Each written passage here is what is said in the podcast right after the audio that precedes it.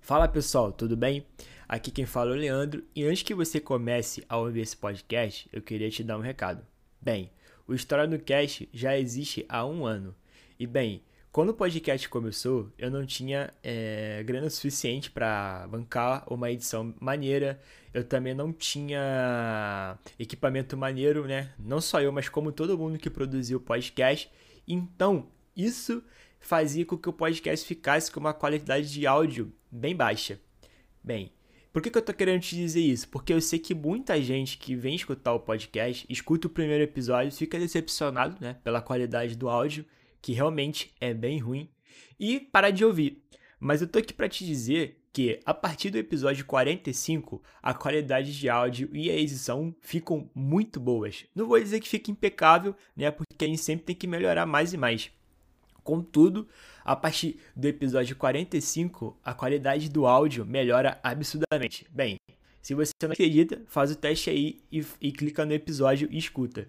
Bem, só isso que eu queria te dizer mesmo. É, te avisar que a qualidade desses primeiros episódios ficaram ruim porque né, produzir podcast é muito difícil, é caro e eu não tinha o dinheiro suficiente para poder fazer algo 100% bom. Ainda não tenho, né? Mas é, a melhora do podcast com o episódio 45 é bem significativa e queria te pedir que se você não gostar da qualidade da produção desse primeiro episódio, dos próximos episódios, que você dê uma segunda chance e escute a partir do episódio 45, que eu tenho certeza que você, que você não vai se decepcionar.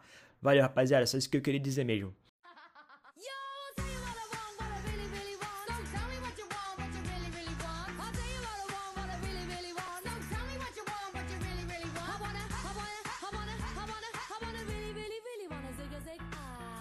Fala rapaziada, estamos aí para mais uma história no cast. E hoje é um episódio que muita gente tá, é, ficou pedindo no Twitter. É, é, as pessoas é, ficaram pedindo muito esse tema porque né, foi um tema que sobre uma série, né, que foi muito bem falada, né? Para mim foi uma das melhores séries do ano, que é The Boys. É, e hoje o episódio é The Boys e o mundo contemporâneo. E é, para falar sobre essa série e analisar ela historicamente, no contexto é, atual também, de mundo, está aqui os meus amigos de sempre. Por favor, se apresente. Fala galera, aqui é o Bruno, mais uma vez, fazer parte desse tipo de bar, como fui intitulado no Twitter por algumas pessoas. E é isso. É, só falta cerveja. É, pois é. Fala pessoal, aqui é o Igor mais uma vez. E é isso aí. E hoje não tá tossindo, né? Imagina, moleque, esse moleque gravando podcast tossindo. Pô, hoje eu dormi quase 12 Vai ser horas. difícil. Vai tomar no cu, pô, chatão. O moleque dorme tossindo, mano. Vai lá, Edevarte. Nosso querido Edevarte. Vai lá, se apresenta. Aí, pessoal, eu aqui com o nome um pouco fácil, Idevart. É isso aí, vamos lá. O nosso Edevarte aí, que é o Capitão América aqui do podcast, ficou na geladeira aí durante o tempo. Vai estar aí de volta aí pra, pra arrebentar com a gente. E hoje o nosso convidado especial, né, que a galera, inclusive, eu nem falei com ele, mas a galera elogiou ele bastante aí do, do penúltimo episódio, que foi sobre é, ataque ao titã e o fascismo. A galera gostou bastante da participação dele, por favor, se presente. Só um instantinho. Aí, o galera, tem que fazer um negócio que o cara da Amazon. É o- é o podcast verdade. pegar essa porra. Caralho, o pior de tudo é que quando eu acabei de falar, o maluco uma gritou. Aham. Diego! Ele tava apresentando o Diego pra galera.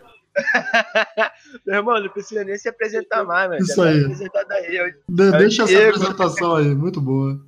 É, já, já, já tá Ele contratou um cara pra apresentar ele, é muito estrela, cara. Ele contratou.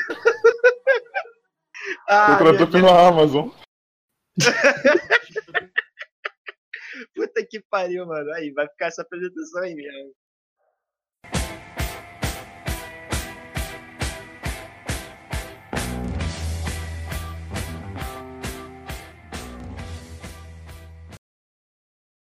É, a série tem muita coisa para se falar, né? Eu consegui, é, assim, prestar atenção em ba- bastante detalhes que a série tenta mostrar pra galera.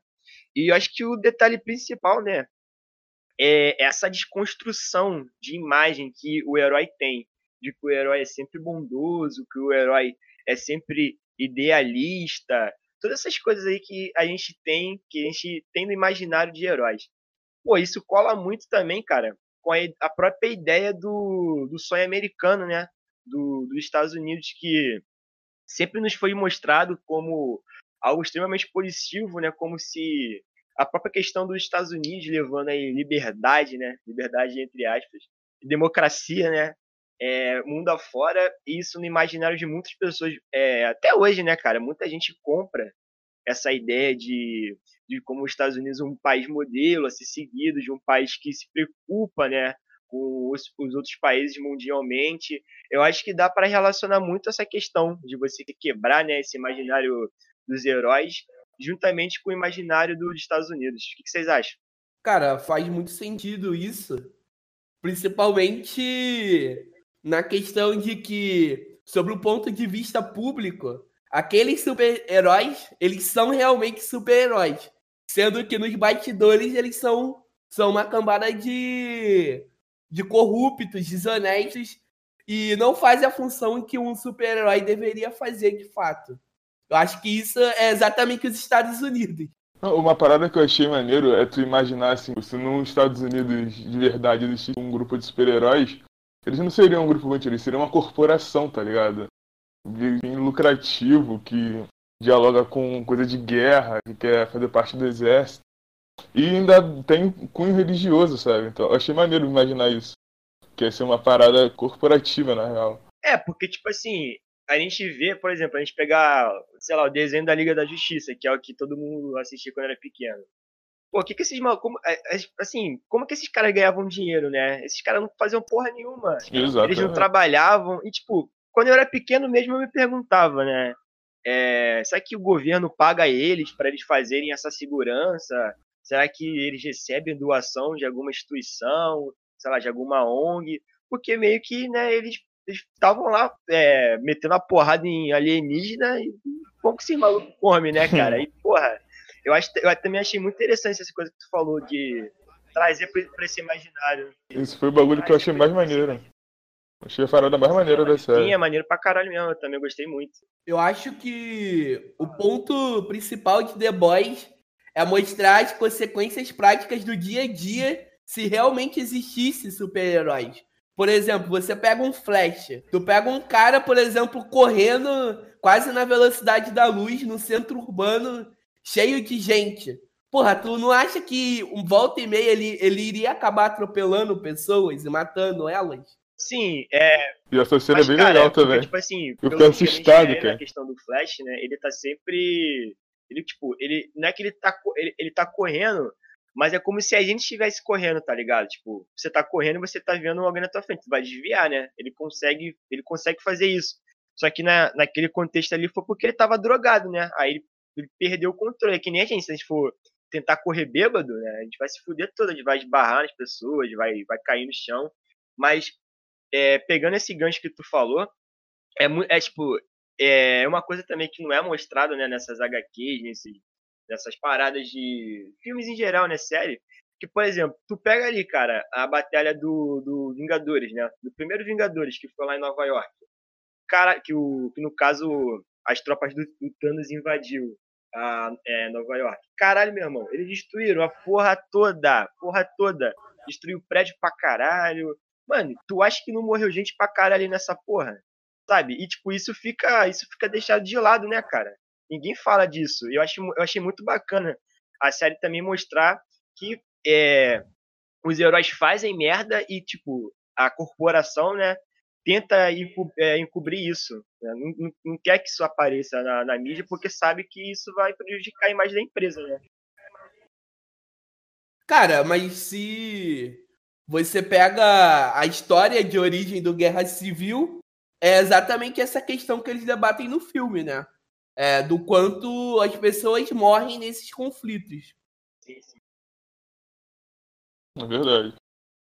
Essa questão de dessa fragilidade da, do conceito heróico, ela vem assim, se a gente voltar um pouquinho pro, no surgimento desse- dos heróis, né? A gente vê que eles surgem só em momentos de crise, né? Quando tem grandes crises, eles, eles foram desde o Superman, lá na década de 20, 30, até o, o próprio Capitão América, eles surgem quando a sociedade precisa de algum tipo de representação. Então eles tinham que ser perfeitos. Então, quando a gente vai caminhando ao longo do tempo e vendo que eles vão se moldando de acordo com essas crises, já na década de 60 e 70, os- eles já, têm, já são mais humanos. É onde surge a Marvel e tudo mais, eles são um personagem mais humano. Eles têm dificuldades humanas, como, droga, como a relação com as drogas, com a sexualidade, com a questão étnico-racial. E hoje, atualmente, né, nessa virada dos anos 2000, 2010, tem um momento que é assim, eu, quando trabalho com super-heróis e tal, eu costumo chamar de, de uma época que é pós-heróis, né? Que é quando eles começam a se desmembrar, começam a se olhar eles exatamente como indivíduos capazes de cometer erros absurdos e como podem ser utilizados a favor de uma de relações de poder que são de certa forma injustas, né? Em alguma instância. Dessa forma, acho que a, a série mostra bem isso quando ela relaciona exatamente o que vocês falaram, que é a questão deles por trás das câmeras, eles terem uns camaradas assim, desprezíveis, né? E ter todo aquele mise-en-scène diante da mídia. Sim, sim. Cara, uma, uma parada que exemplifica bastante isso pra mim é aquela cena do avião, sabe? Que vai, que vai o Homelander e a. Eu esqueci o nome da, da mulher. A Rainha Maeve. Isso. Que eles vão lá resgatar um avião que tava sequestrado e tal. E quando eles veem que, que não vai dar pra salvar todo mundo, eles escolhem não salvar ninguém pra não mostrar que eles falharam, pra não comprometer as finanças da empresa, tá ligado? Eu achei essa sacada, Isso pô, esse- sensacional. Isso é os Estados Unidos. Isso, tipo assim, é, isso aí é pique 11 de setembro. Teve o atentado terrorista, né? Jogaram o avião em dois prédios, gente pra caralho morreu, né? O, atacaram o coração dos Estados Unidos e os Estados Unidos usou esse, esse acontecimento ruim, assim, essa desgraça, como base para poder invadir um país, né? Porque, tipo assim, eles invadiram o, o país, só que, tipo assim, não foi o ataque do país, né? Foi o ataque de, de uma seita terrorista. Eles usaram, tipo, o ataque de- uma seita terrorista como desculpa para poder fazer invasões no Oriente Médio, né? Isso aí também acho que acho que dá para relacionar um pouco de você É, isso aí também vai um pouco mais pra frente, lá quando eles, É. quando eles forjam o. Eles entregam o soro pros terroristas lá pra É eles terem uma justificativa pra, pra que o exército dê carta branca, né, pros, pros heróis fazerem o que for necessário e pagar a empresa pra isso, né? Isso foi, Sim, sim, sim. E, cara, lembrando só um pequeno detalhe, que nessa cena do, do avião, o motivo inicial era realmente salvar aquelas Sim. pessoas para usar como justificativa que os heróis realmente são mais responsáveis do que as instituições militares. Sendo que acaba dando merda, eles esquecem de, de vigiar todo, todo o perímetro do avião. Aí aí dá aquela, toda aquela merda. Aí, como manobra, aquele herói principal, ele utiliza o acidente como uma justificativa de se implementar os heróis nas Forças Ah, Armadas. e o, então, é, assim, é, como a gente tá falando da adaptação, assim, não dá pra ignorar os quadrinhos por completo, né? Então, nessa cena do avião, nos quadrinhos, é mais bizarra, porque morre um herói, porque não vai só eles dois. Entendeu? Vão mais, vão mais heróis juntos, e um deles morre, e o, quando o Homelander lá, como é que ficou o nome dele em português? Esqueci o nome. é Capitão Capitão Pátria. Capitão Pátria. né? Ele vai, quando ele o, vai lá salvar o avião, ele acaba deixando a Rainha Maeva lá com a Maeva presa dentro do avião. O, ele mata o outro cara que tá do lado de fora ajudando ele. E eles escondem tudo isso para poder favorecer esse discurso de que eles estão mais eficientes. Olha aí. E você, Debate, o que tu tá achando disso tudo aí? Pô, eu queria até pedir desculpas, porque no começo da gravação a minha avó me ligou, eu tive que atender, né? Uma senhorinha de 87 anos, eu fico preocupado. É, tá de boa? Aí eu voltei, eu já. Eu, eu, na hora que eu ia até falar, eu ia falar sobre como na série eles abordam muito bem, né?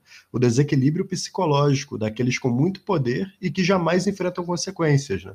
Que nesse mundo de muitas histórias em quadrinhos, de muita adaptação, se torna comum, né? Surgir esses subgêneros que mostram outras visões sobre o tema, como a gente viu em Deadpool e Logan, e pô, e agora chegou nas séries de TV. Caralho, cara, você falou é, aqueles que é, com desequilíbrio psicológico, muito poder, só consigo lembrar de um presidente aí, mano, na moral.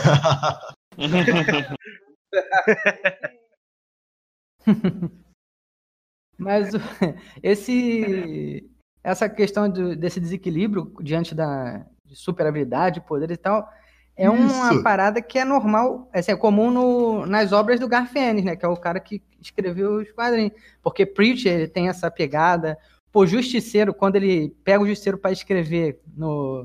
que acontece depois de que ele. É porque tem uma saga do Justiceiro que ele ganha poderes angelicais para matar demônio. É uma gastação de honra. Não, perfeito. Aí depois disso, depois eles, depois o, Garf- o Garfienes ele pega o, o Justiceiro para escrever e ele coloca ele com essa outfit. Ele já é meio psicopata, mas ele vem com essa de que, pô, os anjos me escolheram para resolver o problema deles. Então aqui na Terra agora eu vou fazer o inferno. isso que eu queria falar. Eu queria muito falar sobre o Garfienes, que, pô, não, não dava pra falar sobre The Boys sem falar sem ele, Sem né? falar- Sem o autor. Não, não tem como. E, pô, aí, aí entra Justiceiro, Motoqueiro Fantasma, Hellblazer, que Hellblazer... é do-. Isso, isso, Preacher. Nossa, tudo, tudo o cara usando muito da violência pra fazer as críticas dele ao mundo contemporâneo. Não, muito É, ele bom. tem uma pegada. Ele tem uma pegada que ele, é- ele é. Ele é um dos, dos autores de quadrinhos roteiristas que ele tem um viés que, tá, que foge dessa. Desse, de certa forma, modismo, não, não que seja algo negativo, mas modismo de puxar para essas. puxar pra esquerda as histórias em quadrinho. Porque ele é meio que de direita. Ele é na vibe do Frank Miller, assim. Ele não é. Ele foge desse politicamente correto. E a, a, aí na questão do The Boys, a Amazon ela foi para um lado que teve que cortar algumas paradas que tem no quadrinho exatamente Sim. por causa disso. Porque tem bagulho que é bizarro. Por exemplo, a cena do, do Deep lá do Profundo, Sim, pedindo sim. pra menina fazer um sexo oral nele, é a galera toda, não é só Isso ele. aí. E quem faz o bagulho é o Homelander, né? É o, é o Patriota lá, o Capitão Patriota. Ele que faz essa cena de calças e falar, agora vem aqui. Ele faz o negócio. Pô, isso- Caralho, pesado demais. É isso aí, eu ia falar, pô, eu já achava hardcore a série, né? Aí, pô, o Leandro chamou pra gravar o podcast, aí, pô, vou dar uma lida na HQ pra ver se tem muita diferença. E, nossa, é só tapa na cara, cara. Pô, tem um, é só tapa na cara. A, a revista é. Pô, tem um maluco, eles, quando eles vão na Rússia, no quadrinho, tem uma cena que eles vão pra Rússia. Tem um papai Noel, um cara tipo o Papai Noel, assim, com a roupa de comunista, com um barbão igual o Karl Marx, que ele tem um. Mó pirocão. É Pô, muito bacana, bizarro. bacana, hein? E ele, aju- e ele ajuda os caras, ele é tipo, ele é parceiro do Butcher, né? Do carniceiro lá, do principal. Caraca. E o. E aí, ele faz várias doideiras. O cara é muito louco e ele é claramente o Karl Marx de, de roupa de Papai Noel. É pra- E o símbolo do pirocão. O cara é isso. Né, cara, você, Muito foda. né? nossa, você disse muito bem mais cedo, né, que o Garfienes é muito é, politicamente incorreto, né? Até pensei que dava pra resumir ele como uma palavra só, né? Polêmico, é isso. É. Ele é polêmico. Ele, e ele usa dessa polêmica nas histórias dele, quase todas, né? E, Sim, pô, minha saga favorita é Preacher. pô, Preacher, eu, sempre- eu gosto muito dele. Eu, assim, eu conheci ele no Hellblazer, né? Ele escreveu o Hellblazer. É uma das, pra mim, as duas melhores histórias do Constantine, na minha opinião, foi ele que escreveu, que é o Hábitos Perigosos e o. cara, E eu esqueci agora o nome da outra. São, são as duas que, que deram, que foram as. que, for, que usaram pra adaptação do filme do, do Constantine que tem o Keanu Reeves. Ah, sim.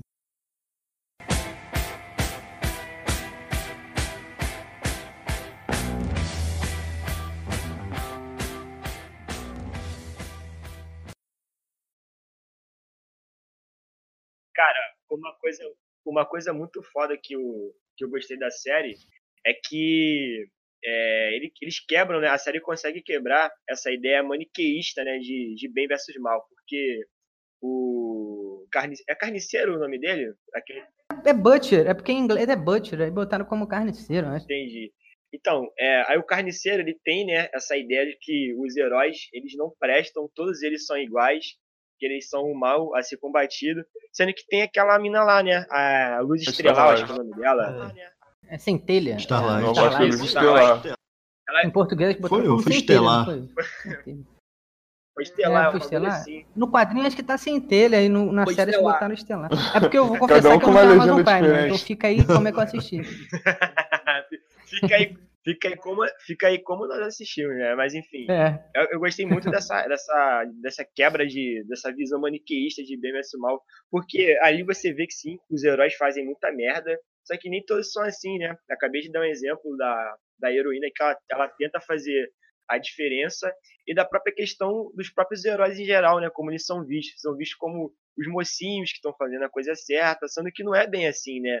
Assim, a gente essa visão de mundo do que existe um lado certo, existe um lado errado, é bem complicada porque quando você vê essa questão de ideologia, por mais que uma pessoa tenha uma determinada ideologia, ela continua sendo ser humano. Então ela continua sendo passivo de erro e sendo passivo de ser filha da puta também, né?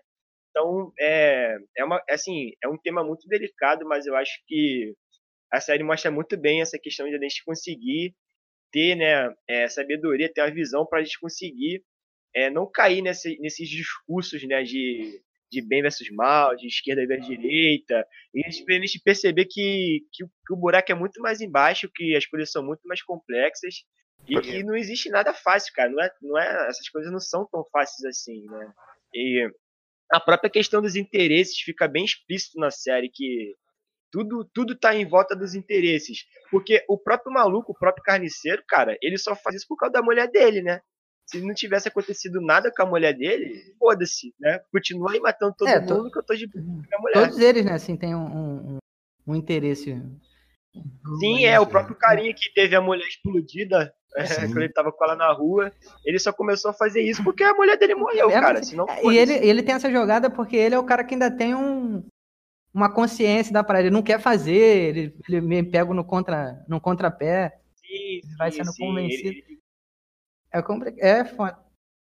Pra adicionar um pouco é, de complexidade nesse negócio de, do, de ter o cara que faz o bem e faz o mal, né? De ter essa dualidade. Tem o profundo que ele tenta fazer o bem pros bichos e ele só faz o mal, cara. Aquela é, cena é, do golfinho é, é sensacional, cara. Caraca, aquilo é muito bom. É, é, na moral, mano. Na moral, é, cara, é, fica até engraçado. Eu não sei se a série teve essa intenção, de, cara, é porque, tipo, mano, o maluco é tipo uhum. Aquaman, mano. Ele não serve pra Isso. nada. É muito ele não serve pra nada. Ele só serve pra falar com o peixe. A ideia é essa. Ele não serve, é, mas é. Mas é proposital, pô. É, pro, é proposital. Tem um. O. o tem, tem essa, vou falando uma questão um pouco mais séria, né? Eu poder bater na outra terra, cara, mas.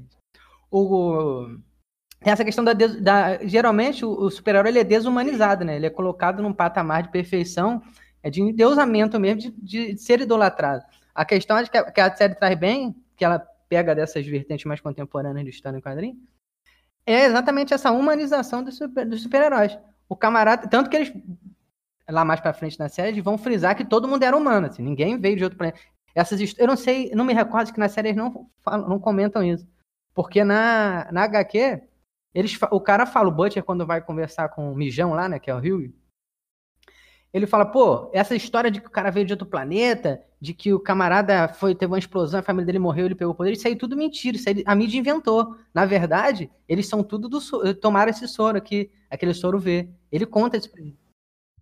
Mas na, na série é. eles explicam isso. Quando eles vão lá na maternidade, aquele personagem é... barbudo, ele fala é, escolhido de Deus é o caralho. Eles são todos construídos através desse soro. Essa parte eu lembro da maternidade, eu tô ligado. Mas o que eu acho que eu não lembro se eles botaram é porque no quadrinho tem essa questão da mídia. A mídia inventou histórias para cada um, que nem existe do Lanterna Verde, do Superman, entendeu? E eles falam, essas histórias são tudo mentira. Não tem essa parada de, de o cara ser porque. Sim, isso. Isso é basicamente tipo aqueles mitos de fundação, né, das cidades antigas, né? que tipo a cidade de Roma, de que o Maloba criou o Rômulo Remo. É, tipo, é, nessa... é, é, esses mitos de fundação. É criar, criação de memória, né? É que você sim, cria memória. Isso, sim. E, tipo, além de você criar memória, você meio que coloca, né, meio que endeusa, né, a criação, o surgimento de algo, né, para as pessoas olharem, nossa, olha lá como que Roma surgiu, por isso que eles são tão fodas assim. É.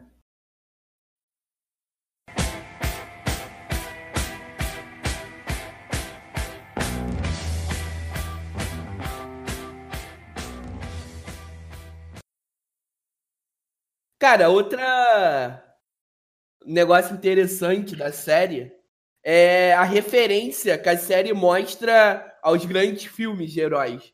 Por exemplo, tu pega aquela empresa que administra e gerencia os heróis, é algo muito parecido com o que a Shield faz com os Vingadores.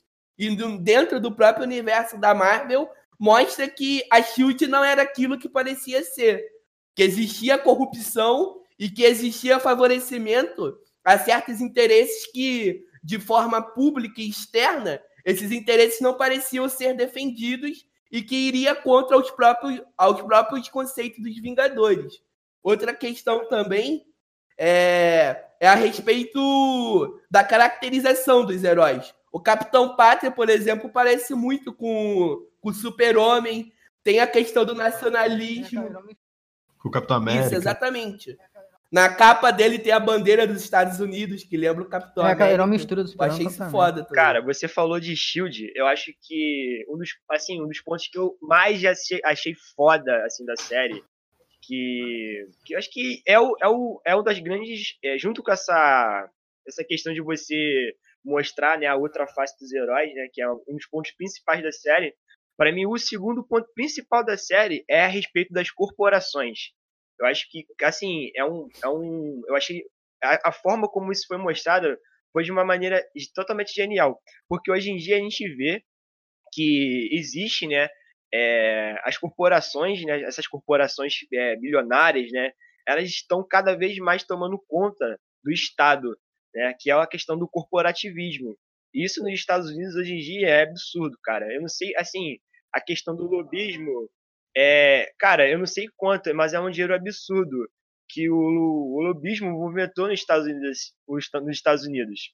Ah, eu vim aqui, eu pesquisei aqui rapidinho e vi que em 2013 os Estados Unidos movimentou 3,3 bilhões de lobby. Imagina hoje em dia, né? Deve estar tá uma, uma, uma cifra absurda. E, e isso fica bastante explícito quando essa corporação, né, que cuida dos heróis, né, da questão midiática, manda eles salvarem a galera e pagam dinheiro para eles e tal através de mídia.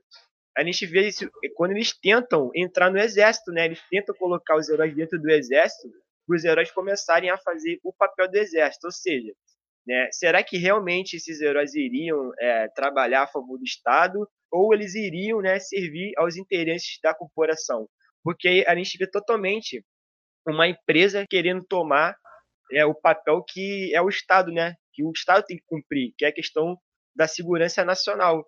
E a gente pode ver isso em vários outros casos assim no mundo real, né? Da, da, questão das privatizações, inclusive, né? Eu acho que isso foi um dos pontos principais que eu gostei assim da série. Queria saber o que vocês acham. Com relação a essa questão da privatização, acho que ele bate bem na questão da privatização da segurança em si, né? Porque ele, ela, tipo, ela, a empresa, ela aluga heróis para cidades. Então, e, e como isso tem a ver também com a com quão aquele herói é famoso. Isso eu achei muito interessante. Porque, por exemplo, o cara é. Uma cidade só tem condição de ter um herói bundinha qualquer lá. Tipo, quando ele vai. Até quando ele vai punir o Deep, o profundo, ele manda pra cidade lá esquecida, aí ele já fica na bad lá. Entendeu? E, o, e como eles querem controlar isso, não só a, como a, a, rede privada ela quer entrar no Estado, é exatamente mais ou menos o que você falou. Eles querem entrar no Estado, eles não só querem ter o, o domínio da, da, daquela área liberal, da, da economia liberal, como eles querem controlar o Estado para ter benefícios do Estado, aprovação do Estado, para fortalecer a opinião pública e permitir que eles façam qualquer coisa. Que é, que é pô, se a gente fizer um, um lá, por exemplo, lá acontece muito com segurança. Aqui tem acontecido com a educação. Aqui no Brasil. Que é basicamente. Exatamente. A questão do lobby da, das universidades privadas é algo muito parecido com o que vocês estão descrevendo aí, cara. Você tem um grupo ali de universidades privadas que tem uma representatividade no parlamento e que estão financiando o sucateamento das universidades públicas. Usando políticos, né? E você vê que na série ele, é, eles, eles tentam subornar. Ele, na verdade, eles subornam o político, né? Eles colocam uma garota de programa para dormir com ele.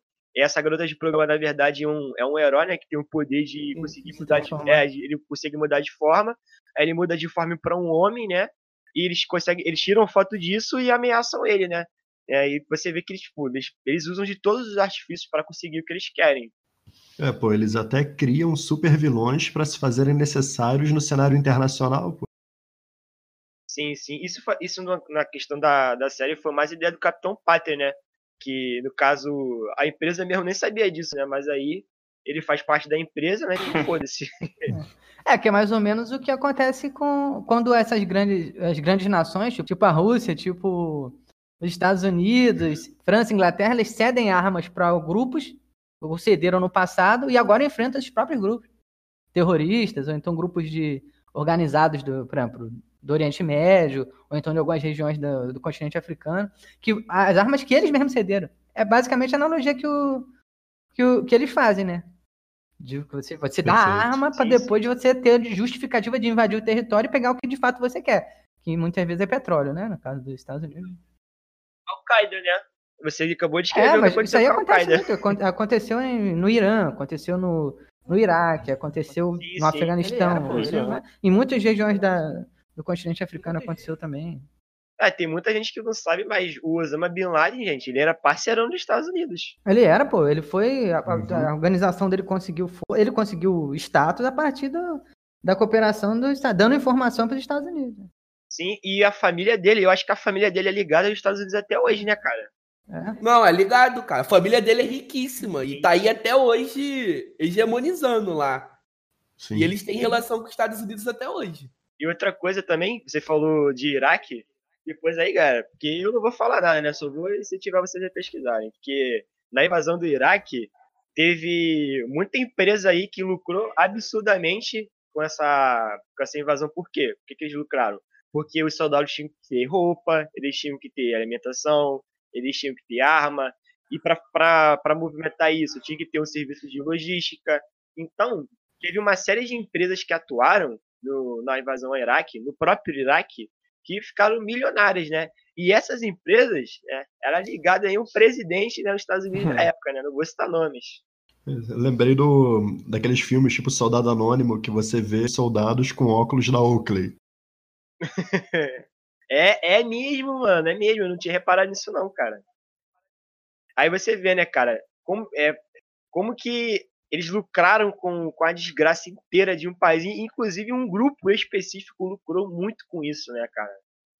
E eu- mais uma vez a gente mostrando pra vocês a questão do Capitão Pátria, né, que ele representa a liberdade, a democracia, mais uma vez é ligado aos Estados Unidos, né, que na verdade é, eles estavam preocupados com seus interesses próprios e eu acho eu acho muito eu acho muito bizarro como eles conseguem cara vender que de fato eles estão fazendo aquilo ali para querer o bem daquele povo sendo que caralho é mentira cara isso não faz o menor sentido um país querer é, ajudar um, um país assim aleatório do nada né? tem interesse tudo tem interesse não adianta Eu, eu acho que isso é bem representado até pelo ator que faz o Capitão Pátria, cara. Não sei se repararam na expressão facial dele, não sei como é que é na, na HQ, né?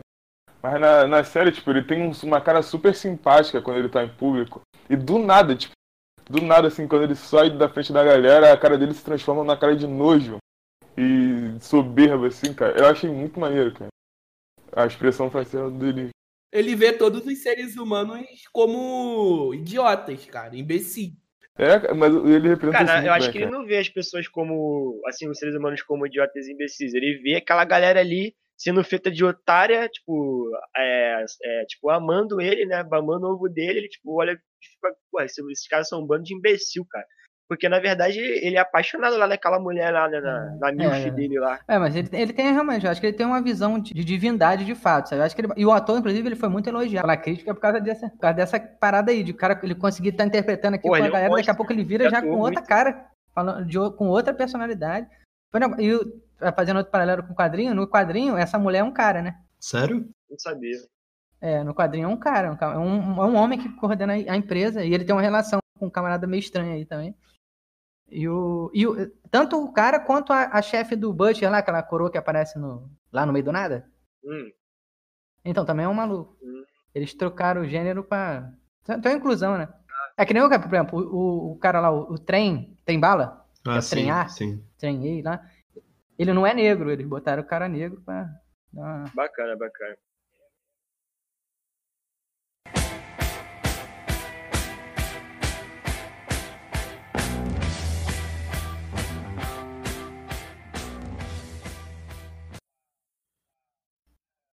É, outro ponto maneiro também que eu gostei muito da série, cara, é a questão da própria. É, da Maeve, né?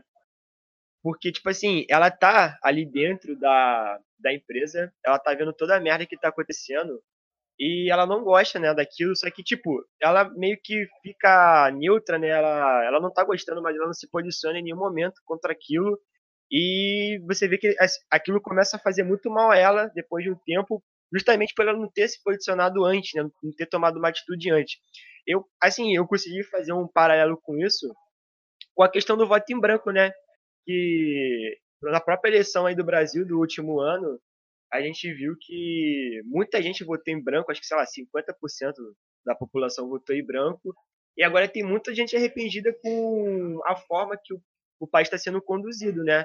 Mas as pessoas se isentaram, né, do, escolheram um presidente, e isso está diretamente ligado com essa questão do voto em branco, né? Você se isentar, você se ficar neutro perante uma situação e aconteceu um monte de merda. É, isso aí é outra parada também que é. Que é bom, que a gente. É que também não tem no quadrinho isso aí, não. Que no, no quadrinho ela quer mesmo que se foda, ela não tá nem aí. Até a parada que ela pega de, dessa empatia com a. Com a Starlight, com a Estelar lá, que ela, depois que ela conta que ela também passou por algo parecido e tal, aí tem aquele relacionamento com a mulher lá. Aí isso aí tá, nada tem, isso aí foi adicionado na série. Isso é um mérito da série, inclusive. Porque a série tem muitas paradas que foram bem, que, na minha visão, foram melhoradas. Assim. E isso é um exemplo do, do, do que a série tem a, contribuir que o quadrinho, por exemplo, não tem. Isso. Cara, uma frase que sintetiza muito o que o Leandro falou é aquele pensamento de que no momento que você se isenta, você acaba ficando do lado do opressor, né? Não, a, a partir do momento que você se isenta, você fica no lado de qualquer pessoa que ganhar, mano. Independente se for opressor ou não. É. Eu, eu pensei também no paralelo dela, né, da Queen Maeve, das relações dela tanto de trabalho quanto com o Capitão Pátria, como um, um, paralelo com as relações abusivas também, né? Sim, sim, sim. É, isso é muito do meio corporativo, né? Isso, ela quer sair, não tem como sair, ela vê que ali tá tudo errado, mas como que ela vai escapar daquilo, quem que vai ajudar? Eu vi muito esse paralelo ali.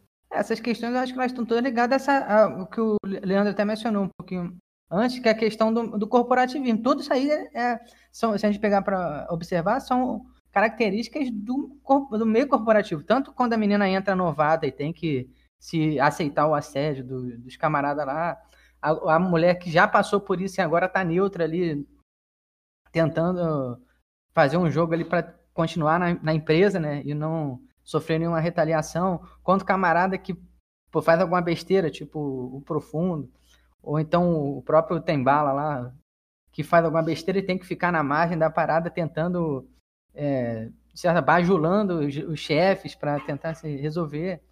Acho que são relações, mesmo mostrando as relações humanas dentro do meio corporativo, que é cruel, né? Acho que tenta mostrar um pouco isso. Pô, nesse sentido, eu, eu é, do, até falando mais da questão do assédio agora, eu meio que relacionei isso com a indústria cinematográfica, porque, tipo, os heróis ali são atores nos próprios filmes, né? alguns deles, se não me engano.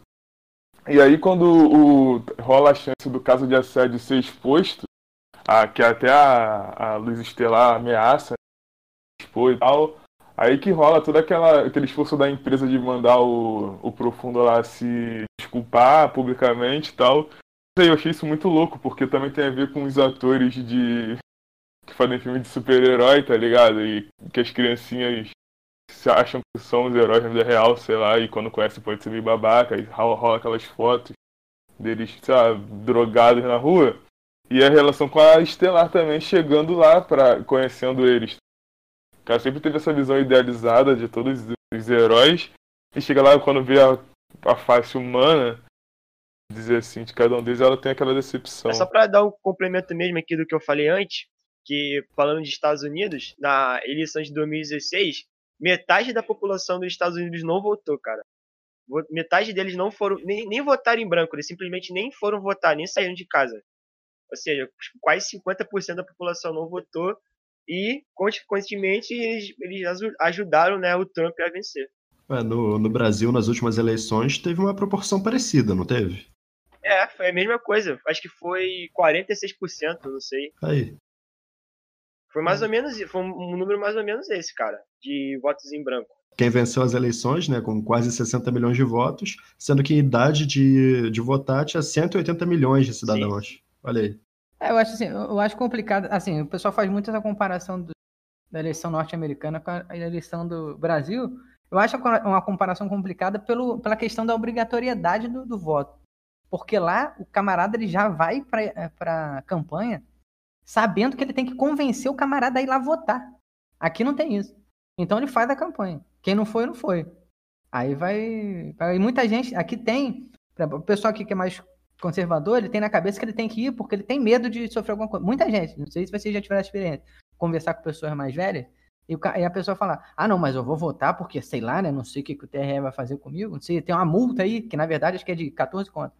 Mas, pô, tem uma multa aí que, você, que eu posso ter que pagar e tem muito esse terror. Lá não tem. Mesmo o cara que é mais mais conservador, ele sabe que se ele não quiser ir lá, se o cara não, não ganhar ele, ele não vai. Hum, entendeu? Sim, sim. Eu só queria relembrar uma pequena detalhe da série, que é a respeito daquele super-herói, que ele é elástico. E ele é um líder religioso que prega contra os homossexuais, os LGBTs, que prega o valor conservador, é, da família de bem brasileira e etc. E quando aqueles dois personagens eles vão Sim. naquele bordel de super-heróis, o cara tá lá agarrado com outros dois malucos. Ou seja, isso revela a hipocrisia da família tradicional brasileira. Que qualquer coincidência com a nossa realidade Pô, eu, agora. Eu ia falar isso mesmo, cara. A hipocrisia do cara, que ele é a favor até da cura gay. Isso, exatamente. Pô, ele é a favor da cura gay. É, mano. Ele é e, pô, tem a questão do show business também, da, da, dessa exposição de grandes shows gospel, pô, que é um evento do caramba, que ele chama até a, a Estelar pra participar, pra ir lá, porque ela era do interior também, né? Pra, e ela foi da, da juventude, do, da igreja lá, né? Da, da instituição religiosa que faz esse espetáculo, que é, pô, muito parecido com o que tem, com esses shows da fé que tem aqui também, né? Que a gente importou, né? De certa forma, veio do, dos Estados Unidos. E também é outra parada interessante que é bom é, falar que é outro mérito da série, que também não tem no quadrinho. Que também é um debate interessante. E é interessante como ela vai questionando esse festival. E ela até chega a pensar: será que sempre foi a mesma coisa ou eu que mudei? Minha personalidade e a forma de ver as coisas. É, porque ela nunca teve por trás dos bastidores, né? Ela sempre foi uma daquelas que estava lá na frente fazendo alguma coisa, participando como jovem. Quando ela vai para trás das cortinas, que ela vê a, a merda que ela começa a questionar. Isso é bem interessante também. E acontece muito também. Não sei se algum de vocês já frequentou a igreja evangélica. Teve essa sorte? Eu tive essa sorte. Maravilha. Então, eu... pô, você vê que é exatamente isso. Quando você consegue, pô, eu fui do grupo jovem, para quando você consegue ir para trás das cortinas, você vê que não é muito bem assim, né? Claro que nem todo mundo é uma, são criaturas terríveis, mas. Pô, tem, tem, uma, tem uma igreja aqui no. Tem uma igreja aqui no 15 que eu ia quando eu era jovem, só que eu nem ia pra, pra, pra orar ou por causa que eu queria ter alguma proximidade com a religião. Eu só ia mesmo pra poder conversar com a Armina lá no final do culto, né? Ah, mas o que me estimulou aí foi isso aí. Pô. Isso aí, ia, pegar a mulher, parceiro, gado demais. Mas... Cristo me ganhou nessa aí. Mas enfim, Olha aí, é o. Aí o filho do pastor, cara, eu me lembro dele, o nome dele até hoje, mas por, por minha segurança eu não vou falar o nome dele aqui. Que eu conheci tal, né? Aí, cara, tipo, aí eu, eu falei, pô, mano, não tá mais dando certo ir pra igreja, tipo, não quero mais, foda-se. Aí eu, eu fui, parei de ir. Aí, tipo, sei lá, cara, uns 5, 6 meses depois, eu fui pra, um, pra uma festa, inclusive que era bem longe daqui e tal.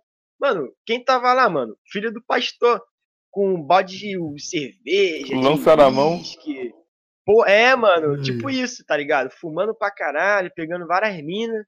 E eu vi aquela porra e falei, que isso, meu? Aí é foda. Eu, tipo assim, eu não fui nem falar com o cara, mano, porque tipo assim, eu falei, pô, eu vou estragar a onda do maluco, mano. Deixa o maluco ser feliz. Vai deixar, vai deixar o cara em pânico. É, eu vou deixar o maluco em pânico. Só que eu nem precisei, mano, porque tinha outra pessoa lá do 15 também que tirou uma foto e espalhou a foto, mano. É. Aí, sei lá o que aconteceu, mano. O maluco deve ter ido na igreja, ficou chorando, falou que se arrepende. Sei lá, deve ter feito alguma merda desse tipo aí, porque a galera sempre cai mesmo. É, o culto foi agitado. Né? É, é, a base do, do cristianismo é arrependimento. É, pô, aí todo final de semana ele tá se arrependendo. Pensa num cara arrependido. Pô, E não só ele, né, cara, que se arrepende, né, cara? Às vezes a gente bebe pra cá da minha quarta e fica arrependido. Porra, Pelo menos ele tem pra quem reclamar. né? pelo menos ele tem um saque, né, pra reclamar, né? pois é. Enfim, é, você tem mais algumas questões aí interessantes aí sobre Cara, eu tenho uma pergunta pra fazer, mais a título de curiosidade pra quem leu a HQ. Aquele, o Black Noir lá, ele tem alguma participação relevante na HQ ou ele é igual na série? Tem pra caralho, no final principalmente. Ele tem, pô, porque ele é clone do Homelander. Ih, cara. Ah, Que caralho! isso? Ih, mas calma aí, será que isso daí vai aparecer na série ainda no futuro? Não sei, Eu acho que é melhor cortar essa parte aí. É- Dando spoiler pra rapaziada. Parceiro. Pô, ele já, ele, é um, ele já é um paradoxo ambulante, né? Ele, ele a princípio parece um, ele é meio que puxado pro Batman, né? Pra parecer um pouco o Batman e tal.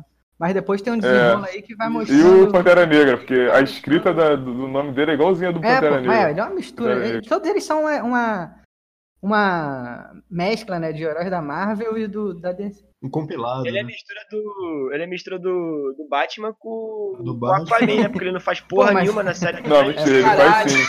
Ele toca piano muito Pô, mas bem, ele, cara, é, numa ele- pô, ele é sinistro, ele é um personagem assim, bem. Interessante. Mas ele fica nas sombras, né? Obviamente. né? Pô, ele é o emo, né, cara? É o Ele é- super-herói emo, né? Aí ele Pô, mas tem muito.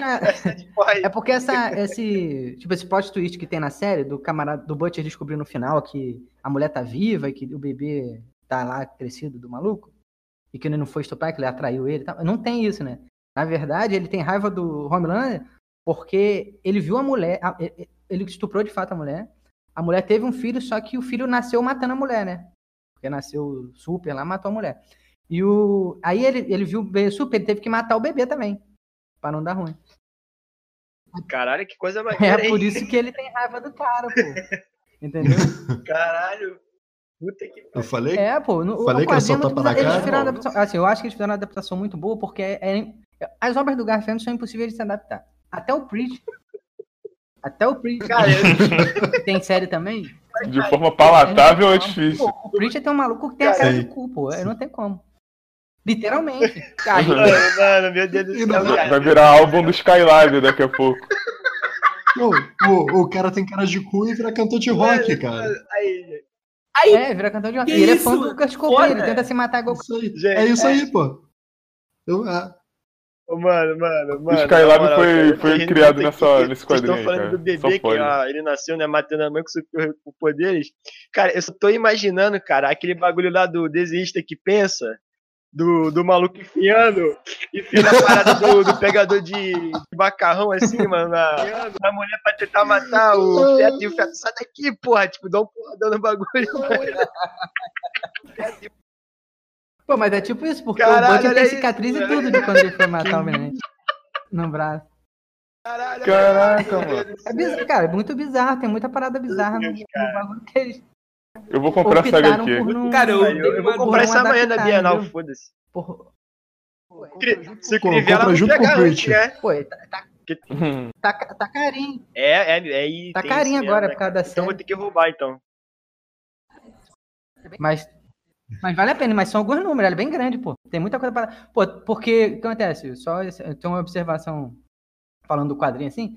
Porque eles não começam matando o translúcido, porque Hum. o translúcido nem existe no quadrinho, né? Aquele maluco invisível. Ele não existe. Aí ele, Ele não aparece eles começam matando um grupo que é Octa-Adolescente o nome. Que são oito adolescentes. Que é tipo os Titãs. É um grupo de jovens heróis, que é de onde vem o, o Trembala. Ele acabou de entrar na história, ele acabou de entrar nos, nos sete, né? Que são os heróis foda lá. Porque eles saiu desse grupo. E o, o Butcher, ele fala, pô, vamos pegar eles pra mostrar que a gente tá de volta. Então ele arma uma, quando eles são adolescentes, eles vivem em bordéis, fazendo várias merdas, aí ele se aproveita disso e pega eles na emboscada. E com ba- bagulho, né? No, no quadrinho, o grupo dos, dos rapazes, né? Os The Boys, eles usam o, aquele soro pra ficar forte Pô, e enfrentar os heróis. Maneiro. Ele sabe desde o começo. Então ele já. ele- e a mulher lá da delegacia, ele, que ele fala que teve um caso na, na série, sempre que aparece ele conversando com ela, ele come ela antes. Eles, eles transam ainda. Caralho. Mesmo ela estando com o maluco, eles transam. Tiraram isso também pra. É porque aparece sexo toda hora. Quando aparece um- um- uma desculpa, é três páginas de urgia. É. Garfienes é isso aí, cara. É isso aí, não tem como. É, é, é, Cara, é gore e urgia. É fanservice que chama. Porra, o, X-Video poderia ter feito a série então, né? Tranquilamente, é fácil, fácil. Fala aí, Igor. eu, pra vocês que leram a HQ, obviamente que é, um, que é uma adaptação, ou seja, vai ter coisas que vão ser deixadas de fora. Vocês acham que essa ocultação de certos aspectos da HQ pode comprometer a qualidade das futuras temporadas do seriado? Eu acho, primeiro, assim, não é uma das, Ih, das velho. obras-primas do Garfienes. Eu acho, pra, inclusive, a HQ mais fraquinha dele, assim, das que eu já li. Ela, eu, nem tinha, eu nem tinha ela como no hall de, que eu li antes de sair o- a série. Eu nem tinha ela no hall de histórias maneira pra caralho. Só que. E ela tem uma. E ela realmente. ele- nessa ele força um pouco mais a barra que nas outras. Então eu acho que essa adaptação que eles fizeram ficou muito boa. Eu acho que tem. ah, Como tem muito material, por exemplo, essa questão dos adolescentes, eles podem botar depois. Ficaria interessante. Algumas outras plot twists que tem, eles podem pegar pra usar posteriormente. É, Tem muita coisa pra trabalhar, porque tem muitos heróis. Durante as primeiras revistas, aparecem muitos heróis, assim. é, de pequeno escalão, que eles aproveitam as histórias e tal. Eu acho que só tem. eu Acho que vai ficar melhor. A série tem tudo pra ser melhor até que a HQ. Nesse caso aí. É, eu só tô lembrando daquele. Daquele ornogro. Ornogro. Orno. Ih, nem sei falar essa porra, esqueci. Não consegue, né, Fala, Moisés? fala pra mim, velho, então. Eu não sei. Do bagulho lá do. Ou tu é, ou tu é ANCAP e outro é incel, tá ligado? Tipo, tu nunca comeu ninguém. Tu é. Tu é. Tu é. é- não, tu é incel, isso, tu é incel. Ih, Tu caralho. nunca comeu ninguém, tu é, tu é incel. Aí tu, tu é corno. Aí tu é ANCAP. Será que, será que o maluco vai virar ANCAP também, viado? O maluco lá no final, porque, porra, o maluco foi cornaço, mano. O maluco. Não, puta que pariu, eu tenho que matar esse desgraçado. Ele estrupou a minha mulher, matou ela. Aí o maluco descobre que, na verdade, o maluco, met- a mulher deu um balão nele, engravidou e meteu o pé, viado. Um super porque corno. É, porque isso aí que mudou muito, né? Mudou muito a história essa parada aí. É, agora imagina, imagina esses personagens, Olha né, os The Boys, com superpoderes agora. Aí vai dar merda.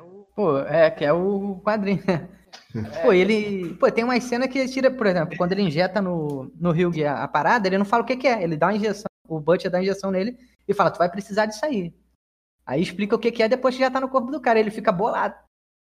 Porque aquele bagulho que ele mata o, o translúcido e depois fica com peso na consciência, como ele tá com superpoder e ele não tem noção, ele mata um herói sem querer. Ele atravessa a mão na barriga do cara, assim. Caralho. Entendeu? Eu achei esse bagulho. Saudável. Eu achei esse bagulho do transjusto muito nada a ver, mano. Maluco, porra, eu já sei como matar ele. Aí ele vai e enfia uma bomba no cu do maluco. Eu falei, porra, não era mais fácil botar pela boca, Né? cara? No- tem essa parada no. No quadrinho tem uma parada parecida, porque ele bota uma bomba no vibrador da mulher. Caraca, mano. Não, Puta que pariu, cara. É, Esse episódio aqui vai ter que ser de maior pra 18 anos. Pô, pode crer. Pô, mas na série eles explicam, cara, essa parada. Na série a pele- até explica, né? Porque é que ele bota pelo É, cu, né? Que se botasse Ah, pelo e a pele cu, dele o cara ia é vomitar. Ah, verdade, verdade. Pô, até o estômago do que ele maluco. tá- Ele até o vomitar. estômago do maluco indestrutível. Não, Não, ele, ele ia ia vomitar, vomitar. pô, ele ia regurgitar o, o negócio. A A bomba. bomba. Pelo ânus não tem verdade. como ele fazer nada, ele enfiou e acabou. Até porque o herói, ele tava inconsciente, né, cara? Ele não tava morto. É, Quando eles botaram a bomba.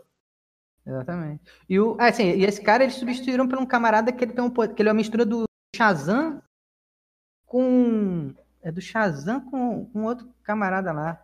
Porque ele grita um nome, quando ele grita um nome lá estranho, qual é? Ele fica com superpoder e a pele é indestrutível. Só que não dura pra sempre. Hum, entendi. Aí ele pode voar e tal, mas. É... E é um maluco carequinha que usa, anda, usa de tanga, porque o Garfield tem essa parada de estética também. A estética nas histórias dele são meio bizarra. O cara, por exemplo, o Deep Profundo, ele tem um capacete de mergulhador, é ridículo. É, E sem falar que eles economizam na série, né? Colocando o super-herói que o poder dele é não estar lá. É, exatamente. é. Isso Não fazer parte da cena. É, pois é. E, cara, tem um pequeno detalhe que depois da morte desse cara invisível, ele chega a substituir, mano. Essa empresa substitui, bota uma outra parada lá invisível pra, para que a- o público não questione onde é que tava o translúcido. Pô, e é tu vê que eles fazem isso com a, com a Estelar, né? A Estelar tá ali substituindo alguém também que morreu. Que tinha o mesmo poder que ela. Era um maluco que é tipo Lanterna Verde. Ele tinha o poder da Lanterna. Verde. Era uma... E era um bagulho bizarro, acho que era Lamparina o nome do cara, um bagulho bizarro, assim. Caraca, que feio, mano. O Lampião.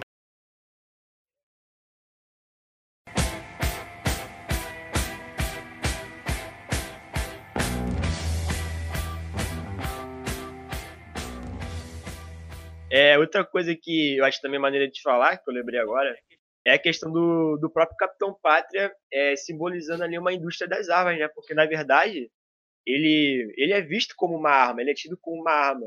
E todo mundo vê, além das pessoas enxergarem também, né, ele como, como um próprio herói, também enxergam ele como uma arma. Tanto que é, existe um apelo por parte da empresa por- e por parte também de, de algumas, de algumas pessoas de colocar ele no exército. E é bizarro também porque você vê o quanto essa, essa, essa questão nos Estados Unidos de como as pessoas endeusam as armas, veem as armas como algo bom, que todo mundo tem que ter arma, e que no Brasil também, né, essa, essa moda tá pegando um pouco aqui, e de como que, na verdade, isso tudo é imposto por, por empresas, né, pela questão do, do lobismo, né, também, das empresas de armas aí financiando campanhas de político, né, que é a bancada da bala, né, querendo romantizar essas armas e querer pregar para a população que elas são extremamente necessárias né, para segurança.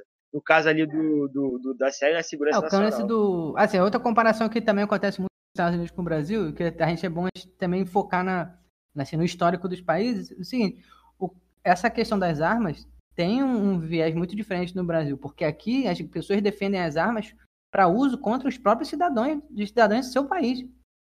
Eles têm, eles têm essa crença de que a violência interna, a violência urbana, ela pode ser combatida através do armamento. Nos Estados Unidos, não. Isso se reflete até nos quadrinhos. Muitos quadrinhos, a gente pega pô, quadrinhos e até histórias de terror e tal, no- da, da época do, dos Pulp Fiction e tal. Tipo, Lovecraft, tipo, até o, aquela da época do Conan.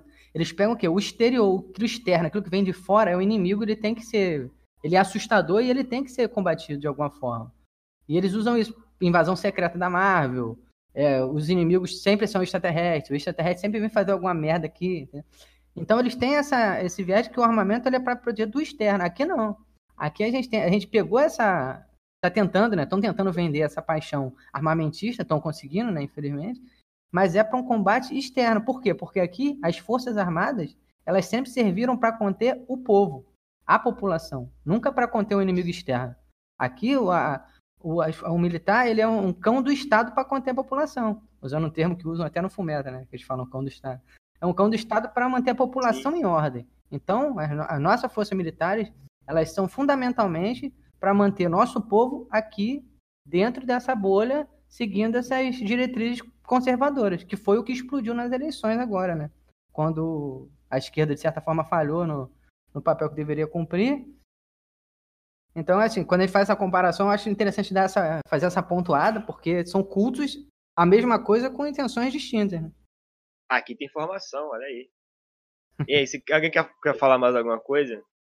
Muito bom essa última fala, né? Eu lembrei até de um episódio dos Simpsons, né? Que eles dão um exemplo de terem armas no país para se protegerem do rei da Inglaterra.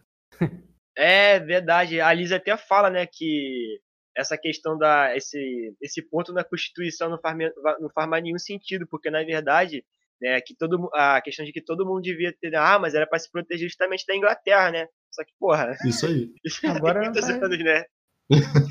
não faz mais sentido. A Lisa fala pro Homer, né? Eu lembrei disso agora, tu falou aí. É, até, é, É isso até- aí, pô. Até por isso que tem essa questão da construção de inimigos a todo momento. Não pode parar de financiar a guerra, de construir novos inimigos. Pode ver, eles começam, o, o próprio, os próprios governos, a própria mídia começa a criar inimigos, que às vezes nem existem. Sim, a própria questão da imigração também, né? É, a imigração é, é, atualmente é a questão mais relevante nisso. Porque o inimigo agora, é, novamente, é, eles usam a mesma, essa mesma fala do inimigo vir de fora, só que agora ele vem de, e eles não têm mais, ninguém está indo invadir os Estados Unidos belicamente. Então eles fazem o quê? Não, vai roubar o emprego, nós vai tirar os, a, a estrutura dos os Estados Unidos está com algum tá com problemas, pode entrar em, em crise financeira porque vai ter muito imigrante, porque vão roubar a mão de obra do, do cidadão lá da, do cidadão norte-americano. Então, pô, são, são argumentos que, se você parar para analisar, são meio imbecis, né? Porque não vai, isso não vai acontecer. E, inclusive que a gente tem comprado também, né? Agora a gente quer imitar até essa parada aí de achar que o imigrante vai roubar o, o nosso emprego. Inclusive apontou uma questão nessa questão de criar inimigos, que também que tá na série, tá no quadrinho, né? Essa questão de, de você criar inimigos para legitimar seu discurso que no, a gente está com risco aqui no Brasil de ter essa de um movimento anti cultura islâmica também, né? Que agora está com um movimento sionista aí no país, que é reflexo disso, dessa construção de inimigo. Sim, sim. É, não tem mais nada para falar não, só queria dizer mesmo que o, o Thor Batista aí é o trembala brasileiro aí, atropelando todo mundo com a sua Ferrari. Caralho. Caralho. Caralho. Esse episódio aqui vai dar uma merda, é melhor até terminar, mas dá uma rapaz. rapaz. Valeu, valeu, valeu, valeu. falou. Valeu. É, Valeu, gente. Valeu. Valeu, gente.